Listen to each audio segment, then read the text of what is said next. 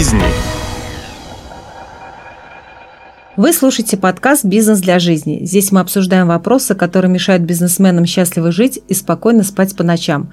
С вами наставник предпринимателей, руководитель и первых лиц Виханова Наталья. Сегодня поговорим о партнерстве, которое часто кажется спасательным кругом в загадочном мире бизнеса. Ведь вдвоем, а иногда и втроем лучше, чем одному. Ну или хотя бы не так страшно. Этот подкаст будет полезен новичкам, которые только начинают свой путь и ищут себе компаньонов по бизнесу. Так и для акул бизнеса, которые, как и я, сталкивались в своей деятельности с партнерством. Во время подкаста мы разберем, какие типы партнерства существуют и в чем их особенность. И я поделюсь личным опытом о партнерстве, с какими видами мне приходилось сталкиваться в бизнесе, их плюсы и минусы. Все о партнерстве говорят, все его хотят, но возникает вопрос, с какой стороны к нему подойти, как правильно реализовать, и стоит ли вообще вступать в этот вид взаимоотношений. Однажды мой наставник сказал, партнера найти сложнее, чем жену. И вы знаете, со временем я с ним согласилась на все сто процентов. Я решила затронуть эту тему, потому что у меня было несколько видов партнерства, о которых мы в дальнейшем будем говорить. Мной пройден путь как единоличного владения компанией, так и в партнерстве. Моими партнерами были мужчины, женщины и даже супруг. Поэтому могу рассуждать с высоты своего опыта и опыта моих тысячи клиентов в наставничестве. По моему мнению, существует шесть типов партнерства. Я расскажу немного о каждом. Итак, первый тип, назовем его образно «Не виноватый я, я просто один». Рассмотрим случай из практики. Действительно, клиент на консультации стала жаловаться. Вот если бы у меня был партнер, мне тут по гороскопу, гаданию, предсказанию нагадали, что когда Марс находится в Юпитере, Льве или Короле, мне вот нужен обязательно партнер. Без него у меня звезды не сойдутся и бизнес не заладится. Если бы я нашел партнера, то я был бы самым счастливым и был бы уже давно миллиардером. При этом он говорит, у меня куча идей, но я не могу их реализовывать, потому что один – но анализируя жизнедеятельность в бизнесе этого человека, могу сказать, что дело не в том, что у него нет партнера, а в том, что этот человек хочет его использовать как офис-менеджера с функциями «подай, принеси, иди нафиг». По идее, я и дала ему эту рекомендацию – нанять офис-менеджера за 25 тысяч рублей. Объяснила ему, что ты со спокойной совестью ставишь задачу своему офис-менеджеру принести то, сделать это, проанализировать, собрать статистику, систематизировать и дать мне на аналитику, что он и будет выполнять. А ты уже дальше принимай решение и действуй, исходя из обстоятельств. После того, как я дала эту рекомендацию, прошло полгода. Человек так и не нашел себе даже офис-менеджера, не то чтобы партнера. В данном случае он хочет переложить свой неуспех на мифического человека, который до сих пор не нашелся. Здесь вопрос о недоведении цели до конца и неумении принимать решения – Нужно же смотреть статистику, окунаться в работу и дальше двигаться. Ну, брать ответственность за принятие или непринятые решения. Но зачем ему это надо? Ведь проще же сказать, я до сих пор не Абрамович и не мультимиллиардер, потому что у меня нет партнера. Второй тип – психологический костыль. Это такой тип партнерства, когда один компаньон хочет использовать другого в качестве психологического костыля. Это партнер-жилетка, партнер-мамка, который разрешает, направляет или запрещает что-либо делать, и без его слова вы не можете сделать ни шагу. Человеку, который зависит от костыля, надо, чтобы ему говорили «одень шапку, а то уши отморозишь», или «надень куртку, а то замерзнешь». Соответственно, когда такого человека нет рядом, предприниматель говорит, у меня не получается, потому что нет человека, на которого я мог бы положиться. Он панически боится принять решение без своего партнера, упасть без него и никогда уже не подняться. Часто такое партнерство обусловлено неуверенностью в собственных силах. Это особенность характера, когда человек боится делать что-либо в одиночку. Ему нужен некий коллектив, а с которым он должен разделить ответственность, так как он пугается принятия решения самостоятельно. Такой партнер думает, что ему будет проще и безопаснее с верным помощником, который направит его на путь истины. Только никто не гарантирует, что этот человек рядом убережет от ошибок. И как тогда быть? Я могу сказать однозначно, такому типажу лучше идти в найм. Из него получится хороший руководитель, но в найме. Третий тип – партнер-учитель. Бизнесмен нуждается в партнере учителя, когда сам не хочет обучаться, развиваться, получать бизнес-образование, посещать курсы, покупать консультации. Такие люди почему-то решают найти опытного, прокачанного, с большими знаниями эксперта и думают, что он будет с ними нянькаться и обучать. Вася, здесь надо сделать так-то и так-то, а здесь так. А что? Это очень удобно. Партнер-учитель приносит свои деньги в бизнес, компетентен в любых вопросах. А ты такой классный, у тебя же есть только идеи. И он уверен, что человек придет и будет тратить свои ресурсы на его развитие и управление бизнесом. Обычно у таких партнеров-учителей есть, например, все, но нет времени. Он не будет заниматься вашим обучением. Ну, может, конечно, вам и повезет, если только такой партнер увидит вас сыночка или дочку и захочет поиграть с вами в учителя ученика. А так-то у него обычно есть чем заняться. У таких есть деньги, нет времени. Если вы используете партнера как учителя – то у вас не хватает знаний и нет управленческого опыта, и хотите все наладить и выстроить с его помощью. Ну, признайтесь честно. Но при этом вы не осознаете, насколько партнер-учитель должен быть готов делиться своим опытом и уметь передавать его. И ведь это тоже особая, ну, можно сказать, не функция, а особый талант. Иначе вы бы ему вообще были не нужны. Ему проще сделать все самому, чем еще и обучать вас – а так ему есть чем заняться. Время – самый ценный ресурс. Еще из исторических времен известно, что время – деньги. Четвертый тип – партнер-кошелек. Это когда партнер видит в своем напарнике кошелек – бездонный и безвозвратный. Когда приходит компаньон, дают деньги и не спрашивает отчета за них. А если у вас ничего не получилось, еще и скажет «Ай, да ладно, да фиг с ними, 10 миллионов больше, 10 миллионов меньше, какая разница?» Все думают, что партнеру не надо возвращать вложенные им деньги. Но дал он их, ну а что такого? Ну не получилось, ну не смог. Такие отношения возникают, когда ищет инвестора. Нормальный партнер спросит, а ты что вкладываешь? И часто такой горе-предприниматель отвечает, ну, у меня есть идея, а денег нет. Тогда партнер может сказать, машина есть? Продавай, заложи, возьми кредит. Обычно слышит в ответ, да не, я кредиты не люблю занавес. Вот это вообще классный ответ, когда человек даже не хочет элементарно взять потреб-кредит, но зато уверен, что другой должен вбухать в его идею свои миллионы и не потребовать отчета за вложенные деньги.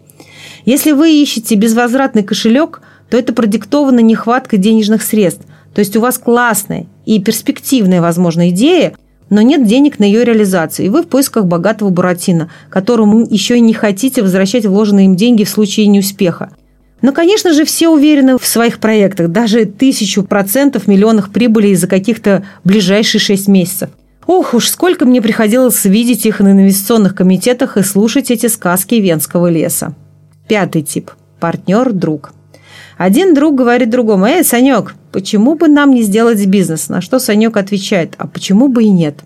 Заканчивается это все достаточно печально, потому что уже жизненная практика показала, что бизнес, построенный на дружбе, очень шаткий. Начинается перекладывание ответственности, выяснение, кто работает больше, кто меньше, потом это выливается в дележку, и в итоге дружбе конец. Особенно, особенно подчеркну, если еще в отношении партнеров начинают вмешиваться родственники, жены, мужья. Все это заканчивается грустно. Вы теряете не только партнера, но и друга.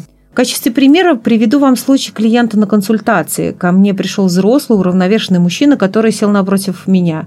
Но судя по его выражению лица, я поняла, что пришел не просто побеседовать, а решить серьезную задачу. Исходные данные этой задачи состояли в том, что было четыре партнера друга, один из которых и пришел ко мне на консультацию. А ситуация была такая, что между друзьями начали рушиться отношения. А ведь первые пару лет все было отлично. Потом одного друга-партнера начала пилить жена. Почему другие ездят на Мальдивы и купили машину, а мы нет? А то, что они купили в это время квартиру, делают в ней ремонт, она уже как-то подзабыла. А так как они дружат, все прозрачно и вызывает неадекватную у нее реакцию. Это только один из моментов. Друг другому начинает казаться, что именно он много работает, а другие просто рядом стоят и получают дивиденды. И пила жена тут как тут – Вещь очень сильная. В данном случае фирму спасали как могли. Поэтому я бы и не рекомендовала такой вид партнерства. В подтверждении своих слов о таком партнерстве процитирую известного Джона Рокфеллера. «Дружба, основанная на бизнесе, лучше, чем бизнес, основанный на дружбе». В таком партнерстве печально то, что все готовы делить убытки, да, это ведь удобно, но никто не готов делиться прибылью. Делить убытки удобно, ведь вам надо меньше тратиться, а вот когда делить прибыль, возникают трудности. Часто дружба здесь не проходит проверку на прочность. Все-таки деньги на счету – вещь такая очень скользкая. Шестой тип – партнер-супруг родственник. Сразу скажу, что это плохой вариант, потому что здесь идет смешение личного с бизнесом. И редко у кого получается соблюдать баланс между семьей, своей жизнью и бизнесом. В семье нас хорошо знают с хорошей примерной стороны, но на работе иногда приходится вести себя совершенно по-другому. Жена может неприятно удивиться, когда узнает, что вы жесткий, требовательный руководитель. Не каждый может принять нашу рабочую сторону личности. К тому же вам обоим будет тяжело переключаться с деловых отношений на личные. Потому что не тащить рабочие проблемы в супружескую постель удается немногим. Либо это люди, имеющие такой уже опыт за плечами, и изначально строят правильное взаимодействие с друг с другом в бизнесе и в жизни – но это очень большая редкость, если они выжили в предыдущем опыте. Либо это удается людям, которые обращаются вовремя, подчеркну, вовремя за помощью к психологам, наставникам или консультантам с вопросами о том, как же этого избежать и сохранить хорошие личные отношения, чтобы не убить свою любовь. Если ваш партнер, супруг или супруга – это постоянное обсуждение каких-то задач, проблем уже в нерабочее время. Это когда рабочие совещания перетекают из офиса на кухню, потом в гостиную, ну, и как итог в кровать, где тебе говорят, ой, мы забыли обсудить такую-то проблему. Слушай, а ты подписал платежку? И вместо того, чтобы обнять и поцеловать своего близкого человека в кровати, вы продолжаете обсуждать дебеты, кредиты и налоги. Это ужасно. Часто в наставничестве мы обсуждаем этот вопрос, и я даю рекомендации, как не разрушить семью и сохранить бизнес. Наверное, эту тему надо сделать отдельным подкастом. Пишите, если тема вам интересна. Бизнес для жизни.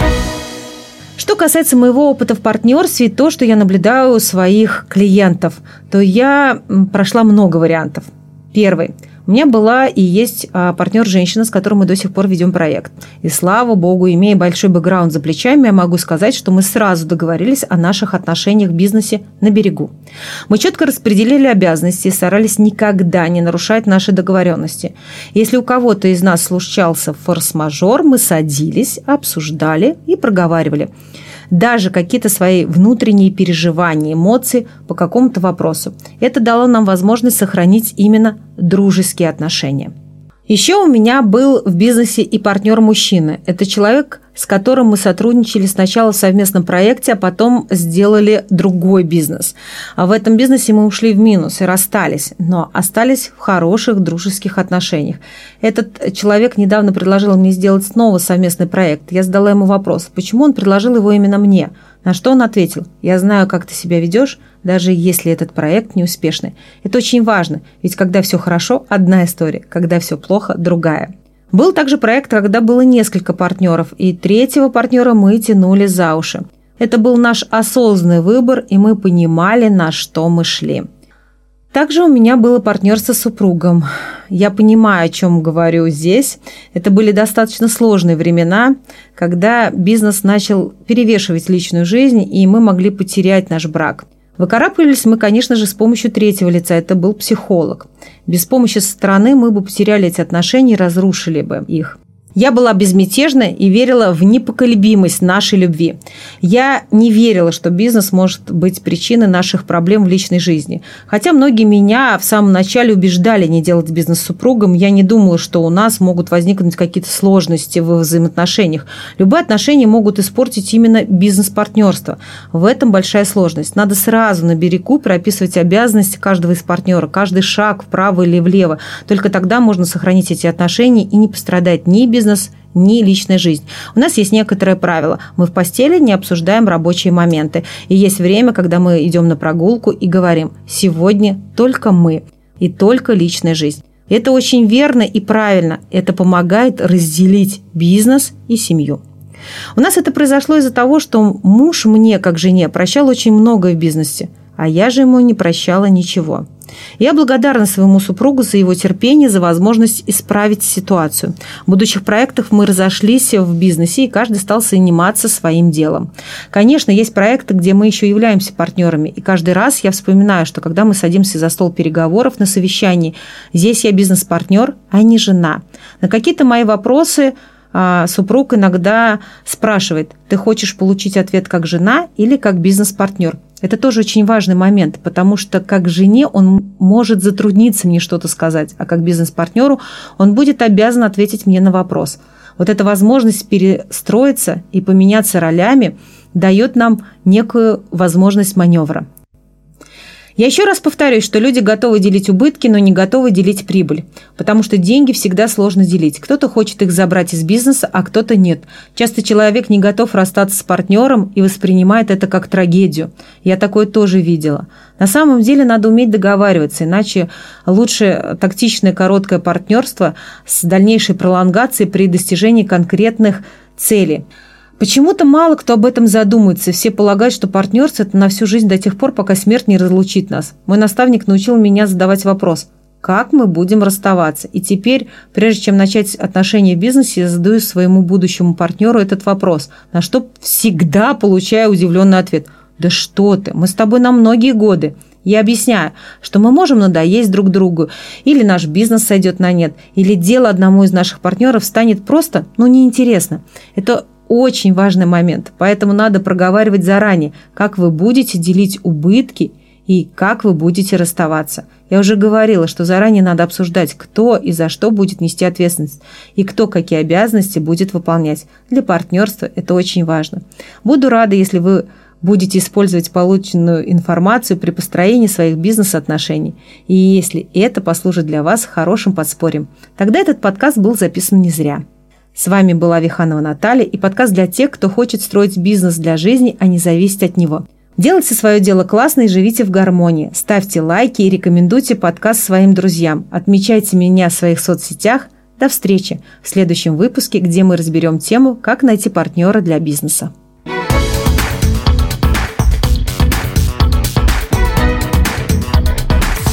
Бизнес для жизни.